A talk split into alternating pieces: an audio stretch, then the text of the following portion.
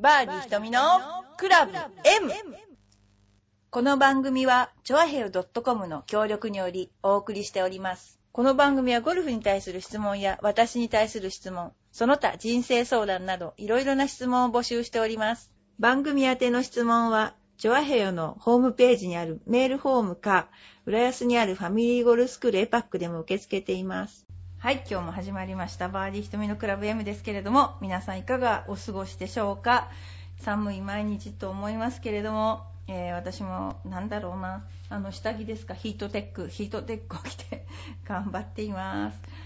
でですね、あの、いつも最初に近況報告をするんですけれども、あの、私の息抜きとしましては、映画を見に行くのが結構、まあ、唯一じゃないけど、息抜きかなって感じで、で、近くにイクスピアリがあるので、あの、イクスピアリに、あの、よく行くんですね。で、まあ、ちょこちょこと映画って2時間ぐらいで見れちゃうので、あ、今日ちょっと時間が空いたから、うん、今日ムカついたからとか言って、なんかこう気分転換に、あの、行くことが多いんですよ。で、今ですね、あのこの頃見た映画をちょっとね、述べてみたいと思いますけどね、結構、去年ぐらいからもうやってる映画もあるんですけどね、見た映画いますね。えー、まずですね、スペースバトルシップヤマト。これを見ましたですね。これね、昔の宇宙戦艦ヤマト私大好きだったんで、あの、去年かな、もう見に行きましたね、12月頃ね。ちょっと私としては期待外れてしまいましたね。あとは、ノルウェーの森も見ましたね。これもですね、を読んだ時の年だったら、うーんと思ったけども、この年になって見るとですね、うーん、どうも、みたいな感じでしたね、これはね。もう、やっぱりあの、若い頃にあの、出た時が良かったですね、あればね。うん。で、次にですね、トロンレガシー 3D も見ましたね。これはなんで見たかったかっていうと、これはなんかデザインが面白そうだったからね、見たんですよね。結構見てるでしょ？あとですね、これですね、バーレスクっていうのがあるんですよ。私は割とショービジネスのこう、見るのが好きですね、バーレスク見ましたね。これはね、本当に良かったですね。もう最高でしたね。えー、それからですね、この頃一番面白かったのって、一番面白かったの2つあるんですけどね。えっとですね、あのね、アンストッパブルっていうのがあるんですよ。あのー化学薬品を積んだ、なんだろう、列車が止まんなくなっちゃうやつで、ただのパニック映画かなと思って見たら、めちゃくちゃ感動しました、これは。おかしいですか、私。でも本当にあの、すっごい面白かったですよ、これ。で、本当にあった話のちょっとなんかこう肉付けしたようなやつだったらしいんですけどもね列車があの止まんなくなっちゃって途中子供が乗ってたりしてですね、えーすごい面白かったですあとね本当に私くだらない映画くだらない映画なんて言っちゃ非常に失礼かもしれないけど結構見ててデューデートっていうね出産まであと5日史上最悪のアメリカ横断これも見ましたねこれ R15 プラスになってますけどね内容 R15 プラスでした確かにでこれね面白かったですね、これもね。あと、やっぱりなんといってもね、ソーシャルネットワークですね。この Facebook 作った。これがですね、えー面白かったですね。で、Facebook 私もやってるんですけども、あの昨日、石川遼君と Facebook 友達になりました。これを聞くとね、驚かれる方もいると思いますけども、Facebook 見てください。石川遼君と友達になれますよ。これ本当。川原に明日言おうと思ってるんですけど川原のうちのインストラクターの川原は石川遼君の追いかけなんですけどねあの本当にびっくりしました私もでそれからですね主にハンク・ヘイニーとかあとピア・ニルソンとかまあ、あ、のすごい友達になってですね本当にいいこと考えたなと思っていますけどもこれは本当ソーシャルネットワークは面白かったですね。で、フェイスブックがあるとなんか本当にね、あの今まで全然音信不通だった人と、あの、なでしょうね、もう一回連絡が取れたり、すごいですね、それは。あの、昔の彼女から連絡がかかってきたとか、いろいろ私も聞この間聞いたことがありますけども、まあ、めでたいめでたいと言ってあげたんですけども、そういうことが ありました。それでですね、えっ、と、今日はですね、えー私が一人であのお送りしてるんですけど、あの、笑いのお姉さんもよろしくお願いします。笑いのお姉さんいつも参入してくれて、この笑いにファンの方がいっぱいいらっしゃるんですよね。はい。いいですよね。で、えっとですね、一応、あの、今回というかね、この番組は、あの、いろいろでですね、全くその、なんだろうな、あの、ゴルフに関係ない話をですね、えー、脈絡となくしたりとかですね、あと私の近況報告をしたりとか、あとまゴルフの話だけをしてみたりとか、結構なんかそういうバラエティにとった変な番組になってるんですけれども、あの、ポッドキャストも最初40ぐらいまでは、うん、誰、誰、誰って数えてたんですけど、今、なんか200近く行っていただいて、こう私のこの変な声をですね、聞いてくださってる方がいらっしゃるということで、ありがとうございます。なるべく若々しく喋ってみたいと思って。そうですね。でですね、じゃあ今日はね、何をね、あの、ちょっとずつお話ししようかなと思ってる、その前にお便りが来ているので、ちょっとご紹介したいと思います。えー、しばらくゴルフから離れていたのですが、今日、先日久しぶりに上司からゴルフに誘われました。天気予報で雨だったのですが、雨の日のゴルフの注意点を教えてください。これはですね、えっ、ー、と、今なんてタイムリーなんだろう、コーチさん。ね、今私ね、実はね、秘密兵器を開発してるんです、真面目に。うん。で、秘密兵器をですね、今中国で開発してるところなんです。その秘密兵器がね、なんと雨、雨に対応すると言われていますね。で、この放送が終わった次の週ぐらいに試作品が中国から届きまして、で、まあ、近、近、あのゴルフ、雨の日でもしちゃうよっていう、担いでゴルフをしちゃうよって方に、えー、配らせていただきたいと思ってます。でそれは何かというとあのゴルフのですねバッグのカバーなんですけど、まあ、ちょっと頭をひねりまして考えた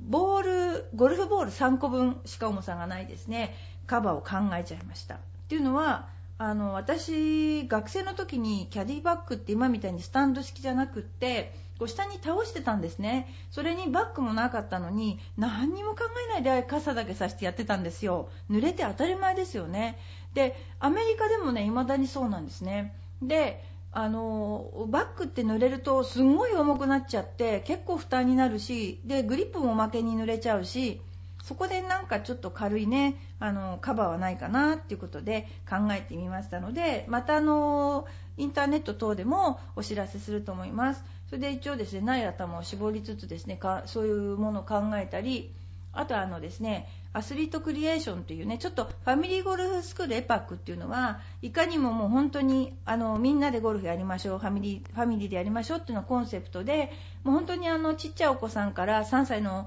子からあの本当に今そうですねうちにいらっしゃってる方で最この間最高齢92歳だったんですけどもうちょっと今下がったと思うんですけどみんなであのゴルフをしようって感じが非常にですね定着してきましてコンペももうあの1ヶ月以上前にもう組数が集まっちゃうぐらいみんなあの出ていただけるようになってすごくあのファミリーゴルフスクールって感じになってきて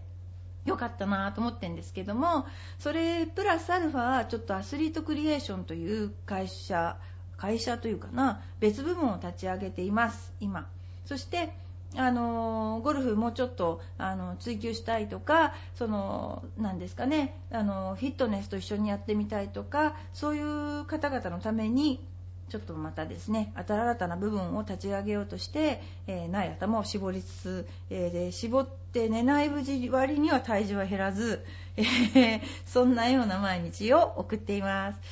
それでですねそうコーチさんのその雨なんですけどねであの雨の日のゴルフなんですけどやっぱり、ね、一番大事なのはですねグリップを濡らさないことだと思うんですよね。でグリップを濡らさないと言ってもじゃあどうやったら濡れないかっていうことなんですけど、まあ、タオルを持ってグリップをキャディーさんがくるんでくれたりするのありますよねでも私なんかはいつもレインコートを着ていますよね。でレインの中にグリップを入れてるんですよ。いつもお腹に。お腹に入れてるんで。そうすると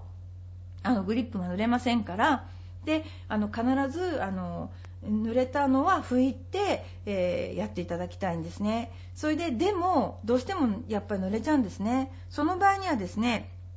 あのグローブは全天候用のグローブっていうのがあって皮は滑っちゃうから全天候用のグローブを用意してください。それであのあのそのグローブをつけていただくとクラブがすっ飛んだりすることがなくなりますので、えー、それを使ってください。ちなみに昔あのすごい力持ちの某テレビ東京の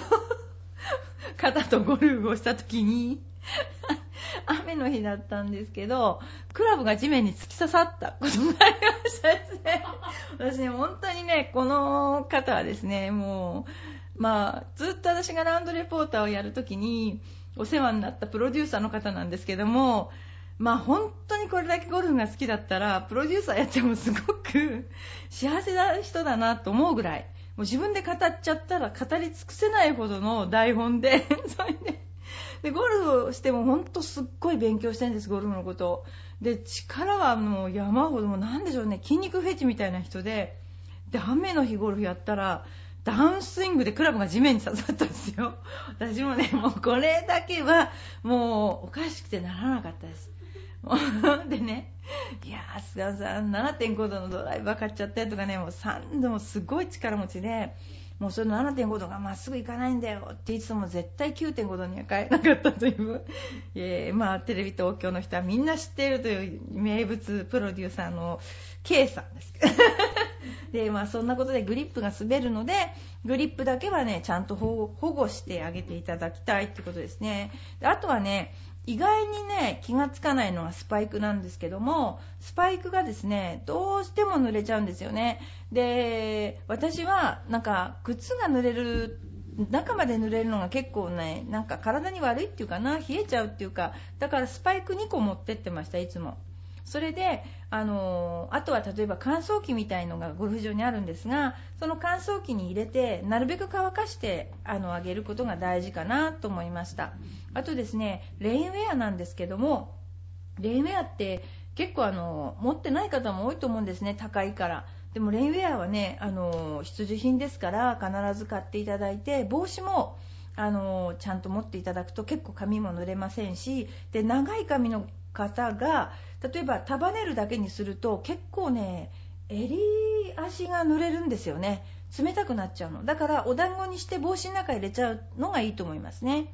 それから傘はもちろん傘持っていただいてタオルも数本持っていただいてそれですね。あと雨の日はどうしてもボールがすごく何て言うんだろうな難しい状態あの湿った上で打つわけですからあのダフりやすくなりますねものすごく。でそれをえー、とね、ダフらなくするにはどうしたらいいかっていうと一つはねやっぱりイメージとしてはガラスの上で打ってるような感じあんまり下にドスンってやるとこう手前打っちゃうのであの下に食い込まないように打つっていうのが結構大事なんですよね。まあ、あの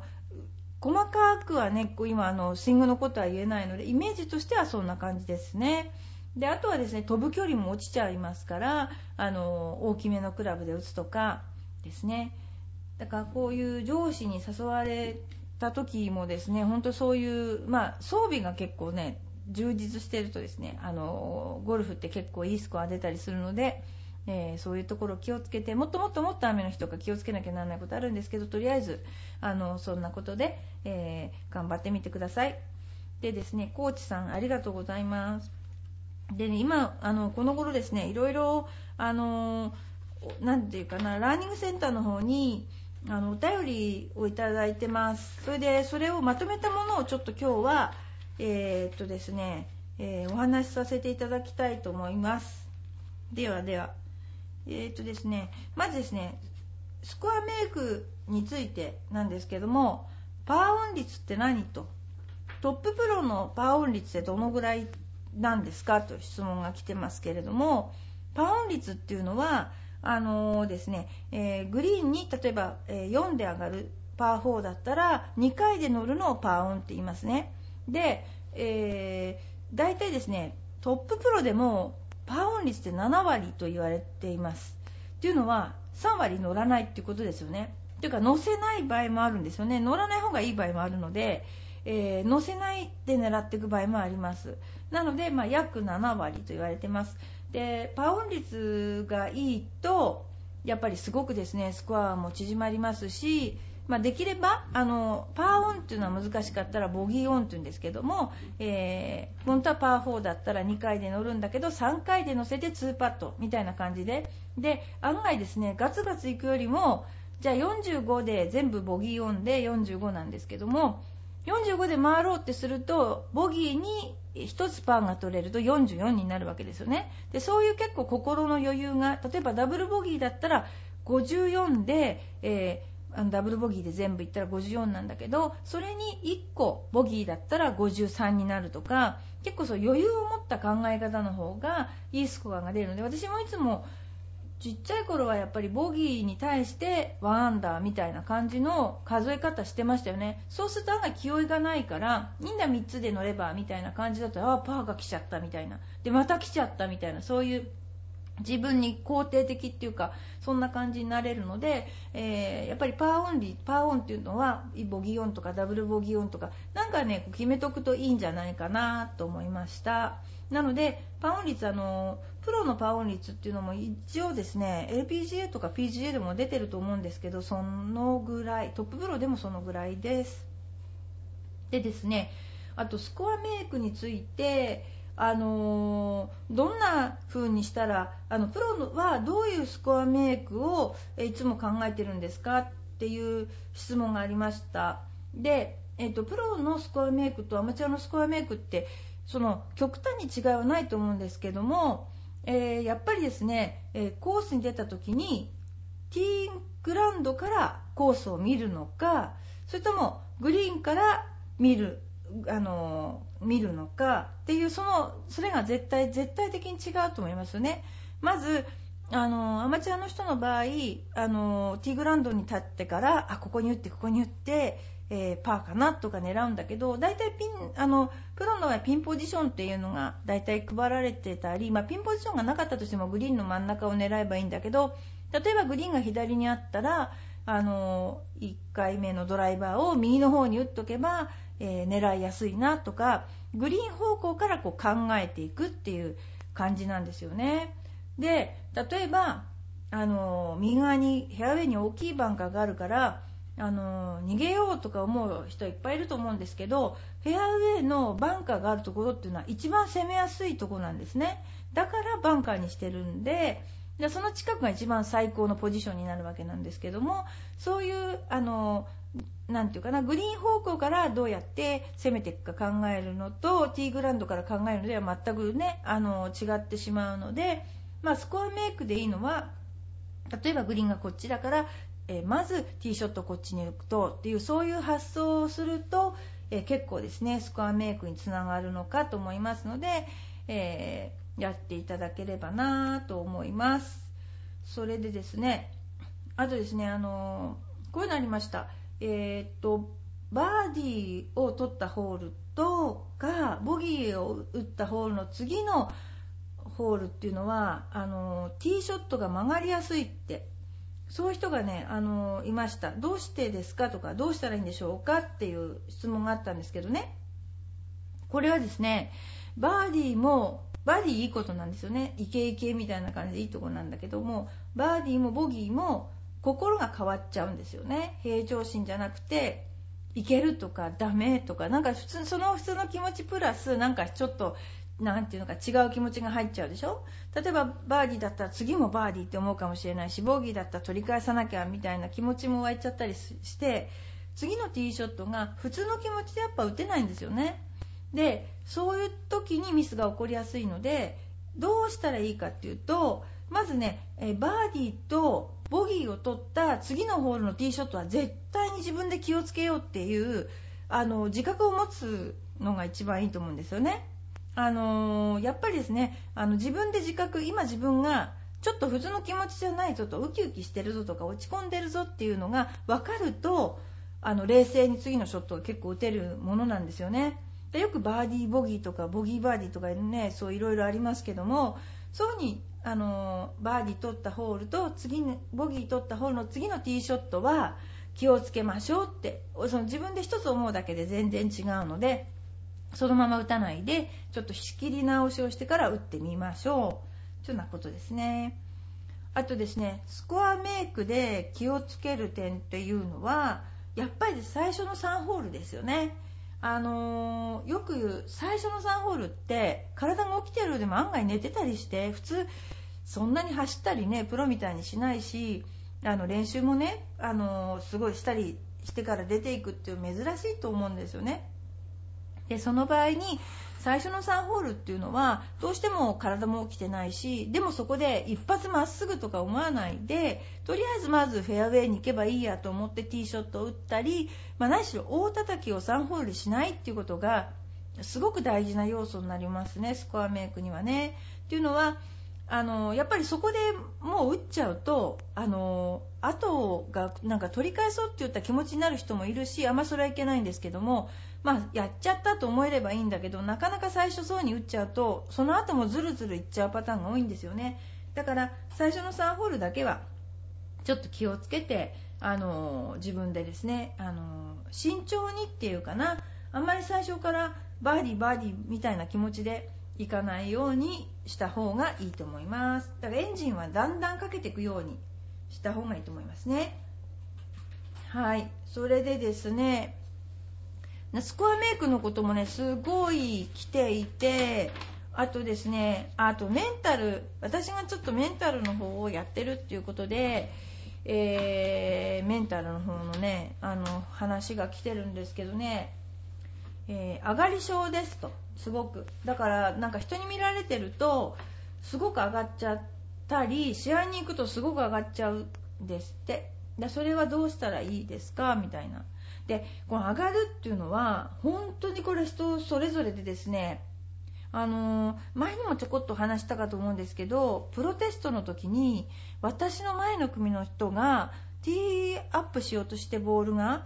ティーがボールに乗らんあじゃあボールが手に乗らなくて手が震えちゃって何度やってもボールが乗らなかったのを見てああこの人緊張してるんだなっていうのを見たことあるんですよね。でもさすがに緊張してもボールが乗らないほど私はその緊張したことがないっていうのを考えた時に緊張ってものすごく個人差があるんだなってでまた緊張したとしても体に影響する人と影響しない人といるんだなってこうその時思ったんですねでやっぱりあのでも中にはものすごい緊張しちゃう方がおられるのででそういう場合にはどうしたらいいかというとやっぱり例えば試合だったら同じコースを何度も回るっていうのがあのなんですかね緊張をほぐす一番大事なことですよね。であの何度も見慣れた景色とかあると結構緊張される方っていうのは緊張しないと言われているんですよね。であのまあ、本当に緊張には個人差があるので、えー、なんでしょうね。ゴルフっていうのはいい加減な人の方が上手くなると言われてるんですけどね。いい加減っていうのはね私前に言われたことあるんですけど私真面目な性格なのかなと自分では全然思ってないんですけど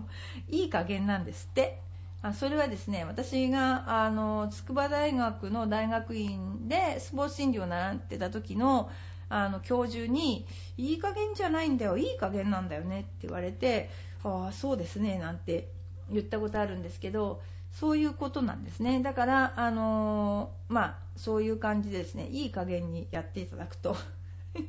答えになってないっていうの いいと思いますね。はい。でですねあとねこう最後にちょっとこの、えー上手な人の中で自分が一番下手な場合すごい打っちゃいますと。どうしたらいいでしょうっていうことが書いてあります。これですねあの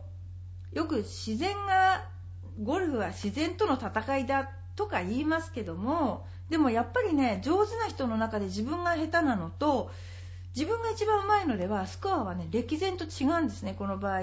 これはですねあのなんでかっていうと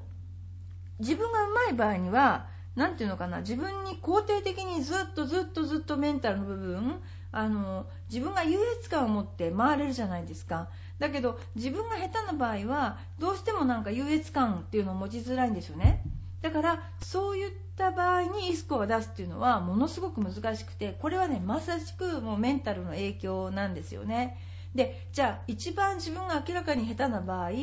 どうしたらここで上にいけるかっていうことなんですけどこれはですね確固たる何か例えばスイングが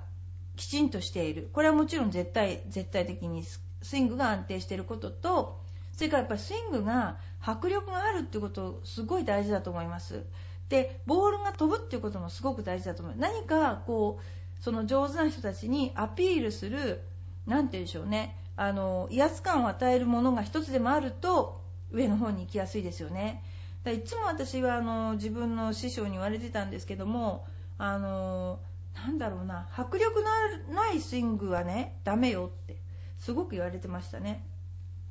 でそれであのあとボールが飛ばないのも良くないよって言われて、まあ、ボールなんかどこ曲がったっていいからもう何しろ飛ばすことだけ考えろって言われたのが最初の1年かな。本当に曲がりましたけどねこれね。でもまああの上手になる過程においては一番最短距離だと思ってしまい、ま、思いますけどもやっぱりあの上手な人の中で回らざるを得ないんですよね。あのレベルアップしていくと例えばあの例えばコースのですね、え、B クラスから A クラスに上がるとかクラチャーに出るとかね。そうするとやっぱり自分が一番下手な次元から始まっていくわけだからその時にはですねあのそういった確固たる何かしらのものあの例えば得意クラブとかそうアピールするものを持っていって大して実力は変わらないんですよ。ただやっぱりそういうちょっとした気負いとかそういうね感覚であの打ってしまうので、えー、必ずそういうものを持っていっていただくっていうこととどうして打ってしまうかっていうとそういうことなんだっていうのを逆に分かると、えー、対処の仕方が分かるかなと思います。でですねそれであとね菅野プロは弦を担ぎますかって言うんですけど、えー、担ぎます。担ぐんですけどであのねここだったんですね。プロテストの最終日の前日にあなんだっけな。高島駅団じゃないんだけど なんだっけな。あのー、よく大京とか大吉とか見るのあるじゃないですか。今みたいにインターネットが発達してる時代じゃないから本で見たんだけど大京だったんですよね私。それでもともとその時に思ってたことはあの運もへちまもないと思って 私はもうテストには臨んでたのであのそういうので全然がっかりはしませんでしたけどやっぱりそういうの大凶えーっていう人いましたね。で 私は絶対もうテストの時は運はないと運なんか関係ないと思ってたからあのそういうことは思いませんでした。でゲームを担ぐかっていうとな今は担ぎます例えばラーニングセンターはいつ建てた方が良かったか、うん、パワープレートは、えー、東北に置いた方がいい。とか結構ね結構気にしたりこの頃してるんですけどうんプロテストの時は一切ゲームは担ぎませんでした。であの普段はどうしてたのかなっていつも思ってました。今日特別なことをしてもしょうがないなと思ってたからあのやっぱり緊張した時に特別なことをやるっていうのは自信がない証拠なんですよね。例えば素振りを1回しかしないのに2回しちゃったとかね、えー、前後しか見ないのに左右まで見ちゃったとかね。いっぱいあるんですよ見てると。でそういうのはやっぱりねあの普通だったら私はどうしてるかなっていつも考えてであのまあ普通だったらしないよねって思うことはしないで やりました。で要するに普通以外のことをしてるってことは自分で自分を変えてるってことですからだからまああのそういうふうに考えて洋服もだから取り立ててテストだから新しく買ったものでもないし着やすいものを普段の練習ランドに行くと同じような感じで、えー、着ています。あとはですねあのこれは外せないっていうような試合になると緊張するじゃないですか。でそれはねどうやって自分にね対応してるかっていうとえー、今あの言えることはですね、まあ、全ては練習だと。全ては向上するための一過程だというふうに私は考えていてあの、まあ、これで、まあ、終わっちゃうかもしれないけどもでもやっぱりもう全ては全てはこうなんていうかな向上していくための今そのチャレンジの段階にいると。思えば、まあ、あの緊張もですねあのちょっと違ってくるんじゃないかなと。私はいつもそうに思ってます。だから生徒が青い顔してその試合会場にいる時もあるんですけどその時は今日も練習じゃんみたいな そういう 全てはあの向上のための毎日日々ですね。これで完結するわけじゃないので、えー、そういうふうにあの声をかけたりしています。という感じですね、まあ、今日はですねちょっとあのいろんなお便りを紹介しつつあのやってきましたが、えー、この間えチョアヘヨの新年会がねありましたですね。であのみんなで集まってお写真とか撮ったんですけども、えー、バーディー瞳は後ろ姿だけしか 写してなくて私あんまり嫌なんですよねああいうあの写真を撮るの。だから私だけ後ろ姿であのいたと思いますけれどもまああのあんな楽しいねみんなであの会でねあのちゃんと私のようなねこうなんでしょう喋ることに全然関係のない人間がこう喋ってますけどちゃんとみんなあの段取りをして喋、えー、ってるの偉いなと思いながら 私思いつきで喋ってないなと思って偉いなと思ってあのいました若いのにそれで そうですね。今日はですね、そんなようなことで、えー、シネマエクスピアリの宣伝と、あとは、違う、あとは私が今ちょっと作ってるあなんだろうキャディバッグのカバー交互期待ですけど欲しい方はあのチョアヘア .com の方まで、えー、メールしてください、えー、バーディー瞳のクラブ M 宛て、えー、バッグのカバー欲しいよ係まで。よろしくお願いします。そうですね。じゃああの今度ですねまたあの皆さんとえー、お会いする時まで今度また違うなんか映画を見て えー、見たいと思います。はい、ということで今日もバーディー瞳のクラブへもお送りさせていただきましたけれども、えー、皆さんあの寒い冬を乗り切ってもうちょっとで春ですからただもう花粉に襲われている人も少々いるみたいで、えー、心配ですけれども、はい、頑張ってあの行きたいと思います。はい、じゃあ今日もどうもありがとうございました。